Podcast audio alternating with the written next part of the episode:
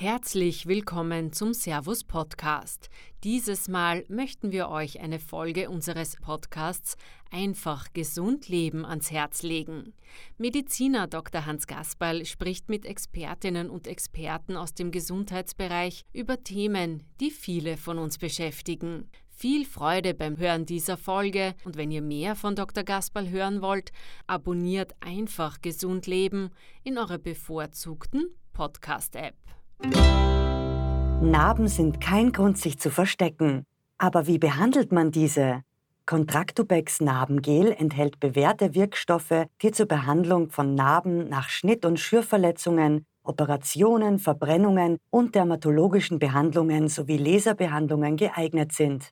Die Dreifachwirkung beugt überschießender Narbenbildung vor, reduziert Rötungen, Juckreiz und Spannungsgefühle und macht die Narbe weich und elastisch. Über Wirkungen möglicher unerwünschter Wirkungen informieren Gebrauchsinformation Arzt oder Apotheker. Einfach gesund leben. Dieses Mal Lebenselixier Wasser. Was macht Wasser so wertvoll für uns und welche Auswirkungen hat es, wenn unser Körper zu wenig davon bekommt? Und woran merkt man das eigentlich? Mediziner Hans Gasperl sprach darüber mit dem Präsidenten der Wiener Internationalen Akademie für Ganzheitsmedizin, Professor Wolfgang Marktl. Es ist mir eine Freude, dass wir heute ein Gespräch mit dem Professor Marktl führen können über Wasser. Wasser und seine Eigenheiten und die Möglichkeiten, die wir mit Wasser haben, beziehungsweise die Gefahren, die durch Wasser gegeben sind. Wasser an sich so was Banales und dennoch was Wunderbares. Herr Professor Machel, Sie sind da in Wien auf der GAMED der Vorsitzende, der Chef. Was versteht man unter GAMED? Ja, GAMED ist die Abkürzung für Ganzheitsmedizin. Die Akademie, also das äh, für Ganzheitsmedizin, wurde Wiener Internationale Akademie für Ganzheitsmedizin, ganz korrekt ausgesprochen, wurde vor mehr als 30 Jahren schon gegründet und zwar vom damaligen äh, Gesundheitsstadtrat Professor Alois Stacher, der ein sehr imponierender Mann war und wie er aufgehört hat mit seinem aktiven, seiner aktiven Tätigkeit, hat er die GAMET gegründet. Ich bin dann relativ bald dazugestoßen, eh im Bezug, auch in Bezug auf Wasser. Wir haben so Vorträge gehabt über Heilwasser und so. Der hat dann gemeint, es wäre ihm recht, wenn ich seine Nachfolge antreten würde. Ich bin es mittlerweile auch schon seit 17 Jahren. Und äh, wir betrachten also äh, die ganze Medizin von einer ganzheitlichen Sicht. Ich bin ein starker Gegner, äh, sage ich ganz offen und ehrlich, dieser über, für mich übertriebenen Vorstellung, dass äh, nur die Moleküle und die Gene äh, uns retten werden. Ja? Ich bin ein, ein starker Anhänger der Epigenetik, hat mit dem Wasser insofern etwas zu tun, weil die Epigenetik sagt, wir müssen die, oder wir schalten die Gene ein und aus durch das, was wir tun und denken auch wenn wir Wasser trinken.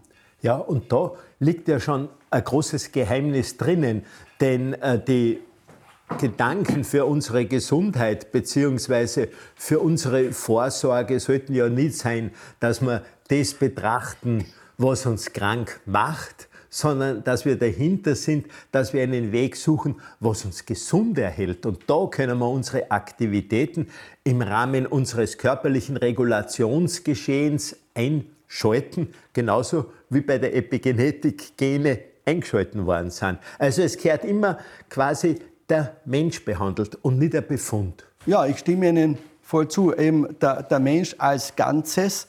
Für mich ist aber auch ganz wichtig, und das kommt auch in der Epigenetik schon zum Ausdruck, der Mensch in seiner Beziehung zur Umwelt. Der Mensch ohne Umwelt, den gibt es ja nicht. Ja? Sondern ich bin also von meiner, von meiner Tätigkeit her ein ein Umweltphysiologe. Das heißt, ich betrachte immer den Menschen mit seinen Möglichkeiten, mit seinen Funktionen, seinen Fähigkeiten im Zusammenhang mit der Umwelt. Und für mich ist zum Beispiel Gesundheit und Krankheit, und das zeigt sich ja auch beim Thema Wasser, immer eine Sache, bin ich in der Lage, mein Leben in meiner natürlichen Umwelt zu gestalten? Habe ich eine Qualität davon oder kann ich es nicht? Dann bin ich krank. Also unser ganzes Anliegen kann sein, dass man einfach dem Körper in seiner Umgebung, in seiner Umwelt und in unserer Lebensweise die Chance geben, dass er regulieren kann. Und da beim Regulieren ist ja das Wasser sozusagen wirklich eine Grundsubstanz oder eine Urmaterie? Ja, selbstverständlich. Uh, unser Körper besteht doch jetzt rein morphologisch, je nachdem, ob es ein Kleinkind ist oder ein älterer Mensch, nicht so zu rund 60 Prozent aus Wasser, also Gewichtsprozente. Und uh, ohne Wasser gibt es kein Leben, uh, sowohl innerlich wie auch äußerlich. Das heißt, das Wasser interessiert uns dann vor allem einmal, und das ist etwas, was Sie auch früher angesprochen haben, wir reden ja über Gesundheit und wir reden über Krankheit. Es gibt ja in der Medizin seit alters her schon zwei Denkansätze.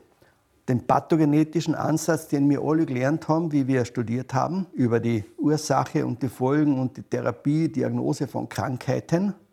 Und dann gibt es den salutogenetischen Ansatz, fragt sich, was bedingt denn Gesundheit? Ja, Salus heißt ja Wohlergehen, äh, Gesundheit. Und das könnte und sollte eigentlich unser Weg sein, dass wir da hinschwimmen mit unserem ganzen Körper, mit unserem ganzen Handeln und Tun. Und da ist eben das Wasser in der Zelle, außerhalb der Zelle, im Körper, außerhalb des Körpers, an den Körper. Eigentlich das wunderbare, geheimnisvolle Nahrungsmittel, Überlebensmittel und Heilmittel. Völlig richtig. Nicht? Äh, ohne Wasser gibt es kein Leben und das, was Sie auch schon früher angedeutet haben, das Wasser hat ja diese Zweiseitigkeit. Auf der einen Seite ist es lebensnotwendig, überlebensnotwendig und auf der anderen Seite kann es uns umbringen. Naja, Wasser ist ja auch als Strafe verwendet worden, wenn ja, man ja. das überlegt, wenn man an die Situation des Bäckertauchens zum Beispiel nur ja, denkt, wo der strafweise untertaucht worden ist, wenn er sein Brot zu, äh, falsch gewürzt bzw. mit dem Gewicht die Sache nicht gestimmt hat. Es gibt natürlich Katastrophen mit Wasser, aber wir wollen ja das Positive am Wasser sehen. Diese geheimnisvollen Kräfte von drei Atomen, grob gesagt, zwei Wasserstoffatomen und ein Sauerstoffatom, was da alles aufgemacht wird, was da alle für Funktionen entstehen. Und da gibt es ja ein geheimnisvolles Wort und ein geheimnisvolles Geschehen, das sind die Wasserstoffbrücken. Natürlich.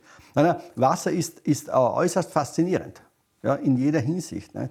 Wenn man es jetzt rein biochemisch betrachten würde, wir brauchen also, es gibt keinen Lebensvorgang, der nicht an das Wasser gebunden wäre. Nicht?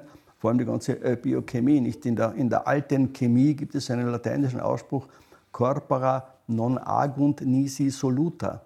Also die Körper reagieren nicht, können nicht arbeiten, wenn es nicht die gelösten Stoffe ja, gibt. Richtig, ja. ja. Das ist eines der, der Grundgeschichten, nicht bei uns. Ja, aber gerade da liegt ja vieles für unser Wohlbefinden, dass die Flüssigkeitsmengen im Körper zum Beispiel stimmen, dass das Wasser in der Zelle und vor allem auch das Wasser außerhalb der Zelle passend gegeben ist, damit da drinnen die Stoffe gelöst werden können und was da alles unterwegs ist. Ja, man kann ja so einfach ausdrücken, nicht? Unsere Zellen sind flüssigkeitsgefüllte Räume, die in einer Flüssigkeit schwimmen. Das ist die extrazelluläre Flüssigkeit. Ja, aber die Konzentration ist eben einfach wichtig und das Angebot an den Körper. Wir merken es ja oft nicht, dass wir schon einen chronischen Wassermangel zum Beispiel haben. Und der kann doch eine bestimmte Gefahr für den Körper sein. Ja, gar keine Frage. Das Problem ist, äh, weil Sie die chronische Situation ansprechen. Nicht? Wir sind in der Medizin, und das betrifft ja den Flüssigkeitsmangel genauso, sehr gut eingestellt auf akute Mangelzustände, was uns von heute auf morgen trifft. Äh, wir sind wenig eingestellt, sehen wir ja auch sonst in der, in der Medizin, auf so schleichende Geschichten, auf chronische Vorgänge, die sich langsam entwickeln. Und wir haben so keine, auch in der, in der Denkweise der herkömmlichen Medizin, wenig Instrumente in Bezug auf die akuten Erkrankungen, sowohl was die Diagnose als auch was die Therapie anlangt, sind wir gut. In Bezug auf chronische Geschichten sind wir nicht gut. Für mich als Kneiparzt ist es einfach aber auch als Arzt, der Menschen beobachtet hat, die in der Früh Probleme gehabt haben, oft mit, mit Müdigkeit, mit Startschwierigkeiten und so weiter, denen habe ich immer empfohlen, trinkt in der Früh ein Glas, so ein Seitel bis zu einem Viertel Liter Wasser, denn in der Nacht schwitzt man ja auch über die Haut, man atmet allerhand ab und hat sozusagen ein kleines Wasserdefizit in der Früh. Und wenn man das erste Mal aufsteht, habe ich oder empfehle immer trinkt dieses Glas Wasser. Und ich konnte beobachten, dass die Menschen, die so Startschwierigkeiten gehabt haben, sich tatsächlich ja. besser gefühlt haben, dass das geklappt haben. Und da regulieren wir in unserem Körper schon was ein. Na, keine Frage. Nicht, äh, vor allem, wie Sie es richtig sagen, nicht, wir verlieren ja äh, im Laufe, äh, wenn man acht Stunden schläft. Inzwischen haben wir ja eine, eine Nierenfunktion. Das heißt, mit anderen Worten, die Blase ist mehr oder weniger gefüllt. Das gehen wir dann ab. Nicht? Äh, und das fehlt uns dann im, im Körper. Das heißt, mit anderen Worten, die Empfehlung in der Früh einmal dieses Flüssigkeitsdefizit primär zu füllen mit einem normalen Wasser, das ist eine sehr vernünftige äh, Angelegenheit. Und das Wasser hat ja viele Qualitäten. Viele Leute denken, Wasser ist Wasser. Aber wenn man denkt, wie unterschiedlich die Qualität des Wassers aus einer Quelle sein kann. Wir haben ja. Temperaturunterschiede, wir haben Unterschiede in der Mineralisation, wir haben Unterschiede im Geruch und natürlich durch die gelösten Stoffe auch im Geschmack. Natürlich, ja, ja. Vor allem ist es aber auch, auch etwas noch zu bedenken, durch ein, ein, ein kontroversielles Thema, aber wir sind natürlich auch wieder gut in der Chemie. Das heißt, wir denken immer eben an die Inhaltsstoffe, an die chemisch nachweisbaren Inhaltsstoffe. Wo wir viel schlechter sind im Wissen, ist die Biophysik des Wassers. Das ist aber faszinierend. Ja. Da wird gestritten, ja, weil manche, äh, auch Mediziner und Biochemiker sagen, ah, das ist doch ein Hokuspokus. Das ist nicht wahr. Der biophysikalische Zustand des Wassers. Ja, Sie haben die Wasserstoffbrücke früher angesprochen. Ja. ja. Ja, und die Clusterbildungen, wo Clusterbildungen und so weiter. Das sind faszinierende Themen. Ja, und äh, freilich ist es sehr wesentlich für das Geschehen in den Zellen. Und das weiß man ja, dass da bestimmte Mineralstoffe, dass da Ionen unterwegs sind. Vielleicht reden wir kurz über die Qualität eines Wassers. Was ist ein Trinkwasser? Was ist vielleicht ein Mineralwasser? Wo kann ich sagen, was ist ein Heilwasser? Ja, das ist ein faszinierendes und sehr weitgehendes Thema. Ich habe mein Leben lang, wenn ich das so kurz sagen darf, mit Wasser zu tun gehabt. Ich war also auch jahrelang im Lebensmittelkodex tätig und vor allem auch so dann in der Unterkommission Tafelwasser, abgefüllte Wässer und so weiter, habe ich mich sehr viel mit äh, also mit Heilwässern beschäftigt. Beim Trinkwasser, wenn wir damit anfangen, kommt es eigentlich, jetzt ist, das ist vielleicht nicht ganz so äh, hundertprozentig richtig, aber, aber so im Wesentlichen darauf an, dass es möglichst sauber ist dass es nicht verunreinigt ist. Also dass es keimfrei vor allem keimfrei, ist und Schadstoffe ja, und Schadstoff sozusagen und Schadstofffrei. Nicht? Beim Mineralwasser haben wir auch eigene Gesetzmäßigkeiten. Sie können ein Mineralwasser nicht so beurteilen wie ein Trinkwasser. Ich habe sehr viel mit der Begutachtung zu tun, immer wieder, ja, bis heute noch. Und erlebe da oft, dass manche Behördenvertreter das nicht verstehen. Die sagen, bitte in dem Mineralwasser, da ist so viel drin, das kann doch nicht gut sein. Nicht? Äh, die sind dann so Anhänger mm, des destillierten Wassers, nicht? Ja. So quasi, das muss man alles so sauber und reinigen und so weiter. Ich könnte da viele Geschichten erzählen, ja, ich so erlebt habe. Das Wasser lebt ja dann möglicherweise gar nicht, wenn Nein, man es so bezeichnet. Nein, vor allem, äh, wir, wir in unserem Körperinneren haben wir, äh, wenn Sie diesen Begriff verwenden, äh, können durchaus ein lebendes Wasser mit vielen Inhaltsstoffen.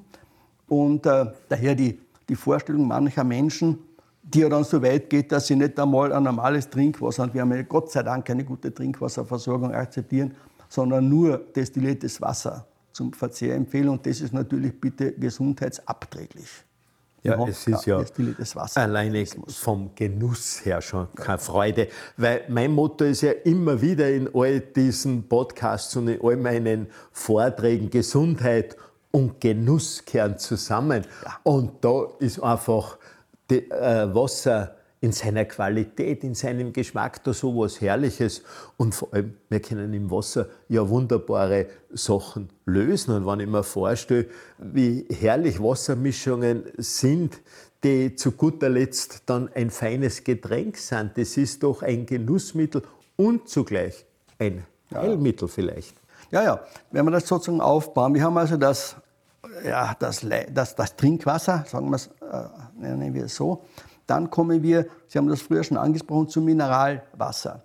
Das ist im Mineralwassercode, den, den abgefüllten Wässern, geregelt und es ist genau festgelegt, wie vernünftig oder nicht vernünftig das ist, darüber kann man diskutieren, aber es ist festgelegt, wie ein abgefülltes Wasser, vor allem ein natürliches Mineralwasser, auszusehen hat. Es ist vor, vor vielen Jahren, ich glaube im 93, na, ein bisschen später vielleicht, äh, haben wir die, die äh, Lebensmittelgesetzgebung in der EU harmonisiert. War damals im, im, im 2004 Kodex. war das. Ah, 2004, ja. auf 2003 ja. hätte ich geschätzt, ja. Und äh, da ist eigentlich etwas passiert, das ist vielleicht in dem Zusammenhang nicht ganz uninteressant. Wir haben ja früher in, in Mitteleuropa, vor allem Deutschland, äh, dann vor allem in den osteuropäischen Ländern, unter dem Begriff Mineralwasser ein Wasser verstanden. Das war für uns selbstverständlich, dass eine erhöhte Konzentration von Mineralien enthält. Da gibt es eine alte Definition, ein Wasser, das als Mineralwasser bezeichnet werden soll, muss mindestens ein Gramm gelöste feste Stoffe pro Liter enthalten. Aber das ist ganz interessant, diese Überlegung gilt in den west- und südeuropäischen Ländern überhaupt nicht. Die kennen den Begriff des Mineralwassers nicht. Und zwar deshalb, weil dort, wir, wir kennen ja bitte Gott sei Dank noch, äh, wenn, wenn sie am, am Berg gehen, bin in meiner Jugend auch viel unterwegs gewesen am Berg, dann habe ich aus der Quelle getrunken ohne dass ich gedacht hätte, um Gottes Willen. Nicht? Ja, den Genuss gebe ich mir heute noch immer bei ja, jeder ja. Bergtour. Es vor, ist eine Freude und diese Quellen sind für mich ja geradezu Heiligtümer. Ja, ja, ich habe nie, hab nie was mitgenommen. Ich habe in, in, Tirol studiert und daher war ich viel auf den Bergen unterwegs als Junger. Nicht? Zum Trinken habe ich nichts mitgenommen. Ich wusste, ich finde unterwegs was. Nicht? Aber jetzt, äh, dass wir nicht zu sehr vom Thema abschweifen. Wir sind kein, jemand, niemand von uns denkt irgendwie, das Leitungswasser kann ich nicht trinken. Wir, wir haben ein sicheres Wasser, Gott sei Dank nicht. In, in Süditalien kennen sie das nicht. Da kann keiner das Leitungswasser trinken. Das ist wirklich, naja, fast gesundheitsgefährdend. Das heißt, die haben immer nur abgefülltes Wasser getrunken. In, in großen Städten, auch in manchen äh, Städten wird das Wasser recycelt ein paar Mal. Nicht? Das ist ein reines Nutzwasser. Zum Trinken ist das nicht mehr geeignet. Und deshalb ist bei denen alles, was in einer Flasche drin ist, ein zugestoppelt, ist ein Mineralwasser. Ja, ein natürliches Mineralwasser, deswegen Wert auf die Natürlichkeit wir haben da ganz eine andere, ganz eine andere Einstellung. Wir halten, und das ist ganz, ist aber, da hat man einen Kompromiss gefunden. Nicht? Also, wie, wie das alles ausschauen soll. Gegen die Natürlichkeit ist nichts einzuwenden, das ist schon okay, nicht? Nur, wir haben dann so äh, für uns paradoxe Bezeichnungen im internationalen Mineralwasserkodex. Natürliches Mineralwasser mit sehr geringem Gehalt an Mineralien. Das heißt, es können weniger drin sein als 50 Gramm pro Liter. Das ist für uns etwas sonderbar. Ja. Von den 1 Gramm geredet haben früher ja. nicht. Ja, aber diese Stoffe kommen eben in das Wasser hinein, wenn man sich vorstellt, es kommt ja grob gesagt aus den Wolken destilliertes Wasser als Regen herunter. Heutzutage wird allerhand noch an Schmutz ausgewaschen und äh, was da mit runterkommt, aber dieses quasi destillierte Wasser versinkt im Boden und hat verschiedenste Schichten, die es durchdringt, löst da verschiedenste Substanzen auf, Mineralien auf und das ist oft lang unterwegs. Das wird oft in die Tiefe aufgekocht. Ja. Es geht durch vulkanisches Gestein und auf einmal ist Kohlendioxid vermehrt drinnen. Also es ist schon wunderbar eigentlich. Ja, ja.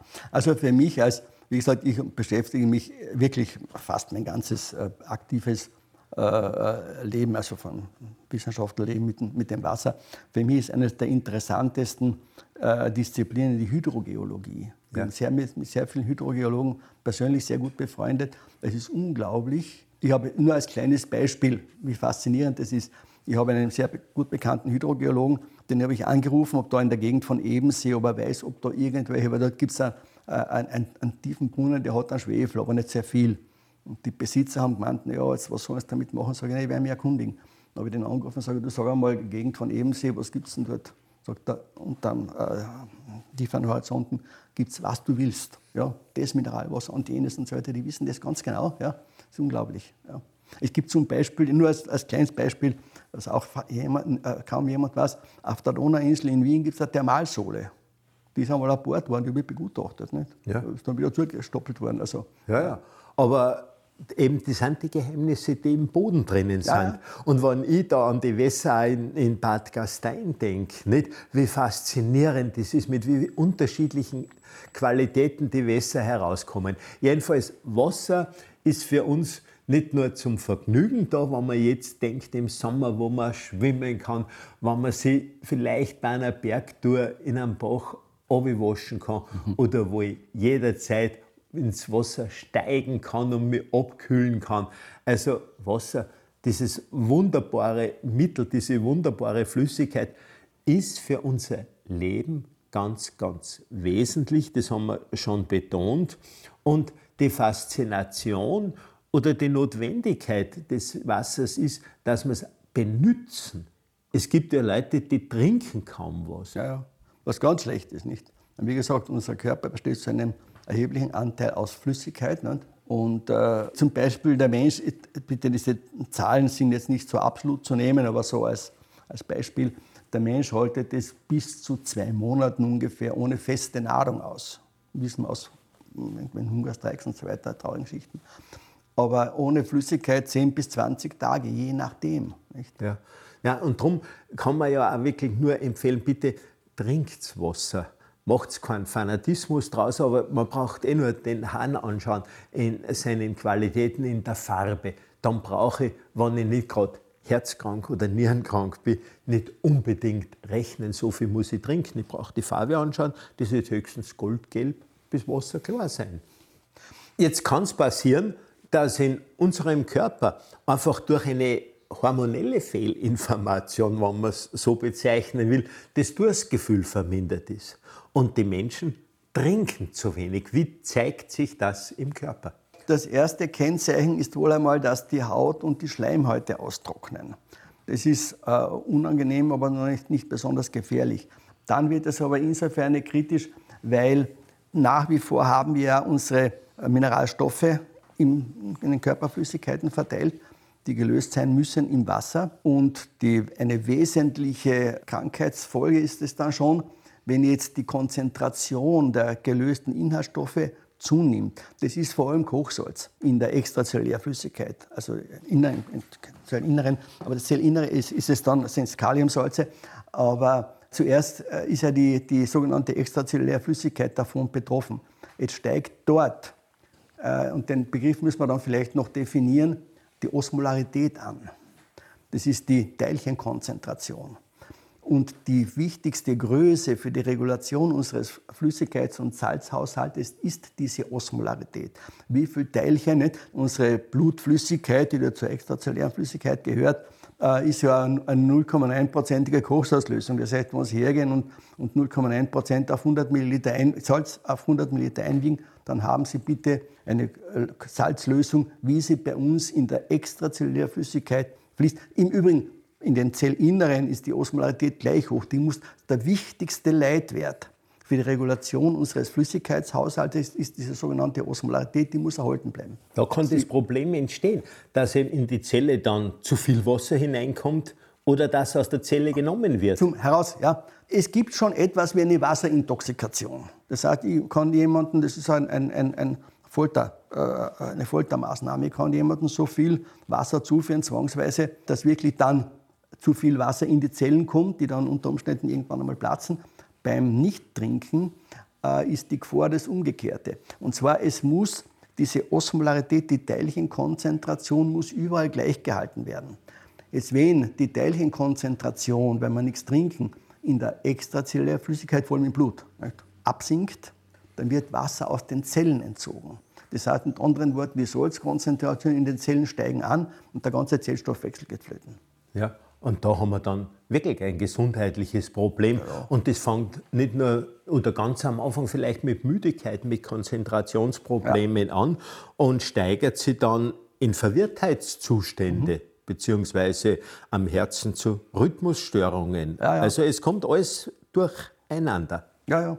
Die Gefahr ist eben, dass diese Dinge, wie, Sie, wie wir es auch schon früher erwähnt haben, schleichend erfolgt. Nicht?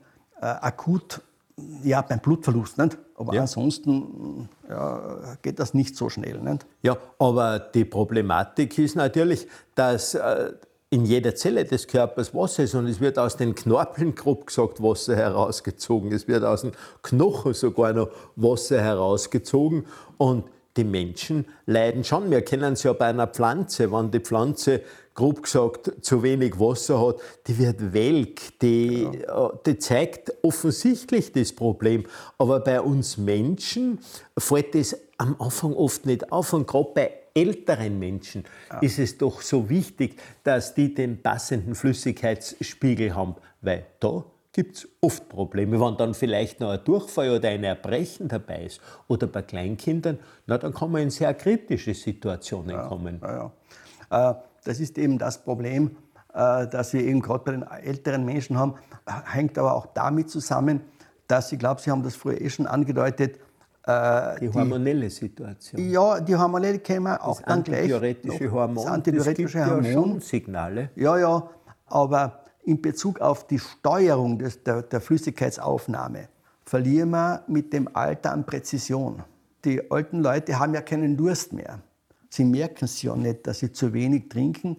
Man müsste ihnen ja das Trinken vorschreiben wie ihre Medikamenteneinnahme. Nicht jetzt ein, ja. Achtel und jetzt ja. ein Viertel und so weiter und so fort, dass man auf die auf die ja, normale. Aber Größe so, kommt. Professor Magdl, habe ich wirklich als betreuender Arzt im Seniorenheim gehalten, dass mhm. ich zu den Pflegerinnen gesagt habe, bitte, wenn es vorbeigeht, sagt es dem, er sollte wenigstens nur einen Schluck nehmen. Es ja, muss ja. sogar nicht mehr sein. Und dann habe ich vor allem den Tipp weitergegeben, dass man Wasser auch essen kann in Form von Obst und Gemüse. Und da habe ich natürlich die besten Mineralstoffe zusätzlich drinnen. Natürlich, ja.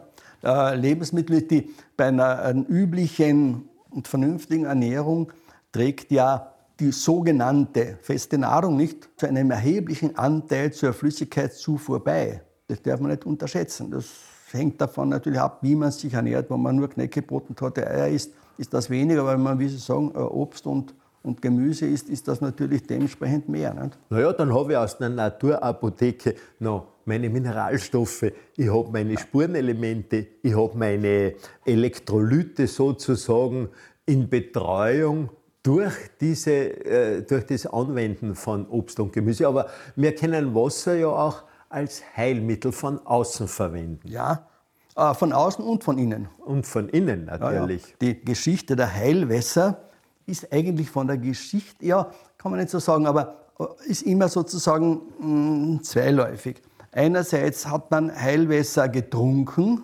andererseits hat man im Heilwasser gebadet. Das ist bis heute so. Ne? Die großen alten Kurorte, wie zum Beispiel Kadelsbad, dort ist, wird nicht ge, äh, gebadet, sondern wird getrunken. Die alten Trinkkuren, Trinkkuren waren früher, es noch äh, hat es Naturmedizin gegeben, aber, aber keine Pharmakotherapie im heutigen Sinn. Da waren eben die, die Heilwässer ganz ein wesentliches äh, Heilmittel, per Oral. Nicht? Ja, es hat ja auch in der Natur bei uns immer wieder oder gibt es nach wie vor die sogenannten Augenwässer.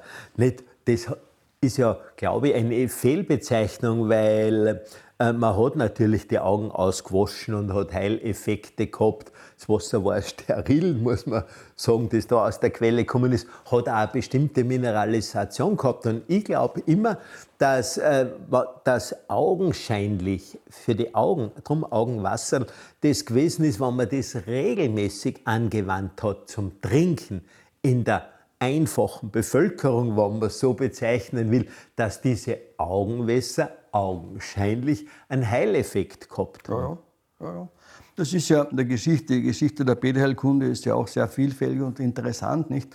Was ganz wesentlich ist aus meiner Sicht, ähm, wir neigen ja heute, vor allem im öffentlichen Gesundheitswesen, sehr stark zur Ansicht, ja, mein Gott, das können wir eh vergessen, die Heilwässer, das war einmal, das ist Geschichte. Und das ist de facto nicht wahr. Ja?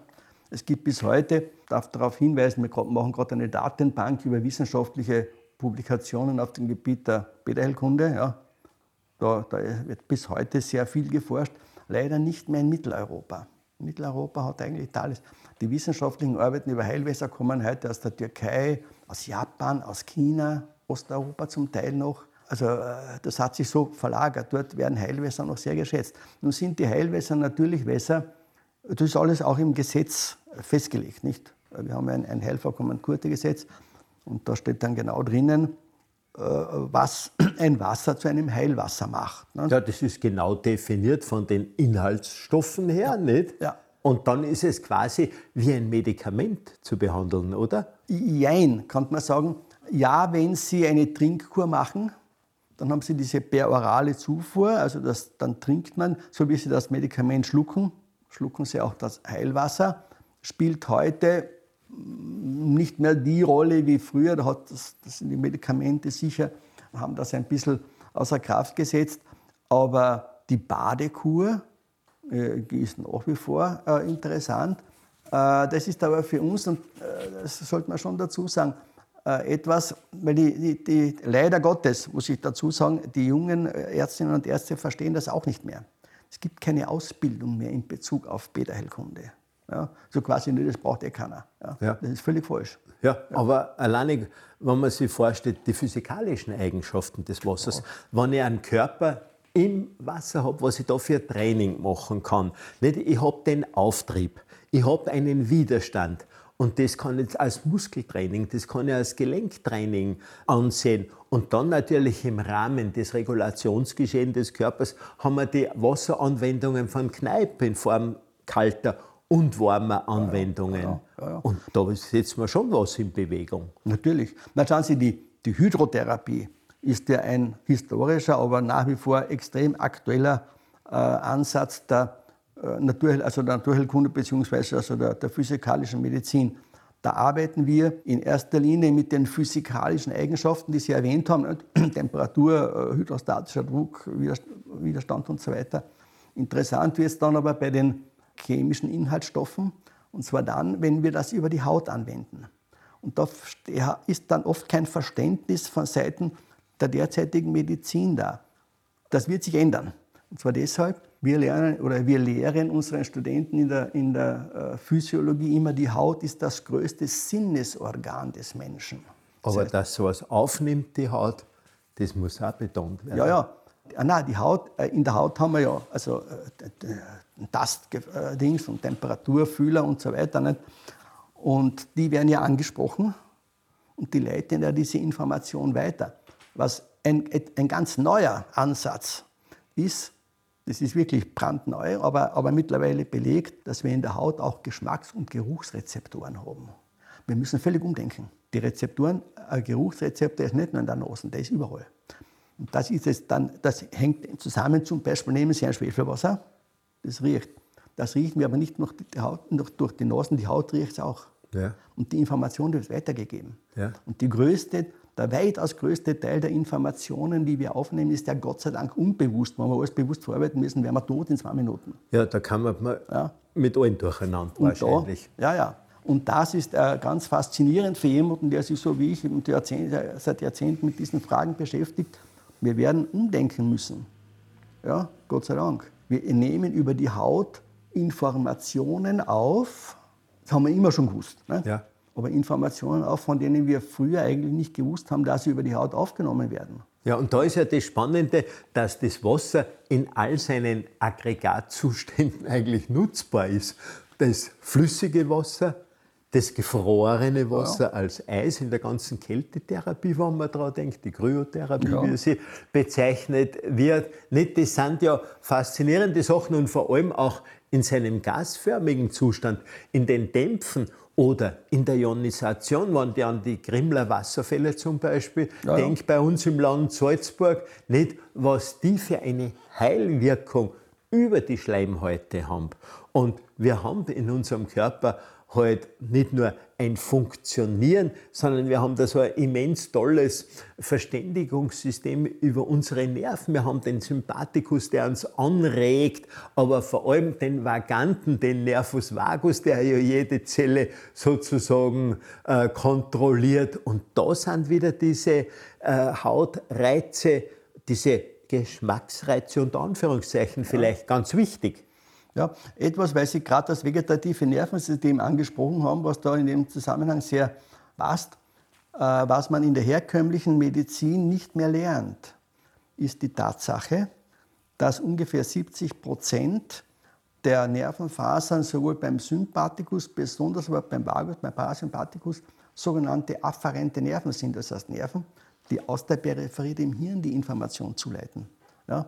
Wir reden immer nur und das ist der, wenn Sie mir diese Bemerkung erstatten, der Fluch der reduktionistischen Medizin. Wir reden, wir reden immer nur von den Alpha- und Beta-Rezeptoren am Ende des Sympathikus. weil dort kann man manipulieren mit den Medikamenten und wir reden nicht mehr über die Aufnahme der Information. Die Natur macht nichts Blödes. Es ist nicht äh, zufällig, dass die Informationsvermittlung in Richtung Hirn wesentlich mehr an Nervenfasern benötigt als die Informationsweitergabe an die Körperperipherie. Ja, aber da kommen wir eigentlich wieder an das Geschehen der Epigenetik, wodurch diese Informationen bestimmte Gene auf bestimmten Genen was ein- oder ausgeschalten wird. Und das ist ja auch der Sinn unserer Exposition, unserer Ausgesetztheit im Sinne, dass man krank werden kann, im negativen Sinne, oder eben zu Heilzwecken im positiven Ja, Sinne. ja. Ganz richtig, ja. Das Wasser, das wir jetzt zur Verfügung haben, das bei uns aus dem Brunnen kommt, haben wir da, abgesehen, dass ich einen guten Tee mache, dass ich vielleicht ein gutes Bier mache oder dass ich einen guten Saft mache, indem ich schon was an Obst oder Gemüse da hineingebe. Was habe ich da für Möglichkeiten als Heilhilfe oder als Gesundheitsmittel oder als Vorsorgemittel? Naja, das Wichtigste ist einmal, und das wurde ja hier auch schon angedeutet, die Frage, wie viel Wasser soll man denn überhaupt trinken? Äh, muss man dazu sagen, äh, wir haben uns in, in der Akademie für Ernährungsmedizin, wo ich auch äh, dabei bin, äh, mal darüber unterhalten. Das wissen wir in Wirklichkeit nicht wirklich. Es gibt so eine Vorstellung, zwei bis zweieinhalb Liter pro Tag. Nicht allein zum Trinken nach Flüssigkeitszufuhr insgesamt, wobei dann die Frage ist, was kommt aus der, aus der Ernährung, aus der Nahrung. Äh, wirklich wissenschaftliche Studien dazu gibt es nicht. Es dürfte hier auch doch ein starker individueller Unterschied bestehen. Also, dass jeder Mensch individuell äh, dosiert sein könnte, aber wir haben einen bestimmten Richtwert, einen bestimmten Mittelwert. Aber ein ganz ein wesentlicher Hinweis kann ja sein, dass der Körper aktiv ist, dass der Körper agil ist, dass man sich wohlfühlt. Ja, ja freilich, natürlich. Ja, ja. Wie wir ja schon erwähnt haben, nicht? in dem Moment eines der ersten Anzeichen, abgesehen davon, dass wir einen trockenen Mund kriegen, ist eben, dass wir schwach werden und dass es uns nicht gut geht und so weiter. Nicht? Das sind so die ersten, die ersten Kennzeichen. Ja, diese Konzentrationsprobleme, das kennt man bei Schülern. Müdigkeitserscheinungen und natürlich auch bei Menschen im Büro oder bei Menschen, äh, die irgendwo sonst berufstätig unterwegs sind. Ein Flüssigkeitsmangel kann schon ein Defizit im ganzen Reaktionsgeschehen Ja, erzeugen. Ja, freilich, gar keine Frage, nicht? Ja. Weil das Ganze, äh, wir haben ja gesagt, nicht in dem Moment, wo vom Flüssigkeitsmangel auch die Zelle betroffen ist, in dem Moment äh, geht die Zellfunktion schon langsam zurück, nicht? bis dann die Zelle überhaupt ihre Funktion einstellt.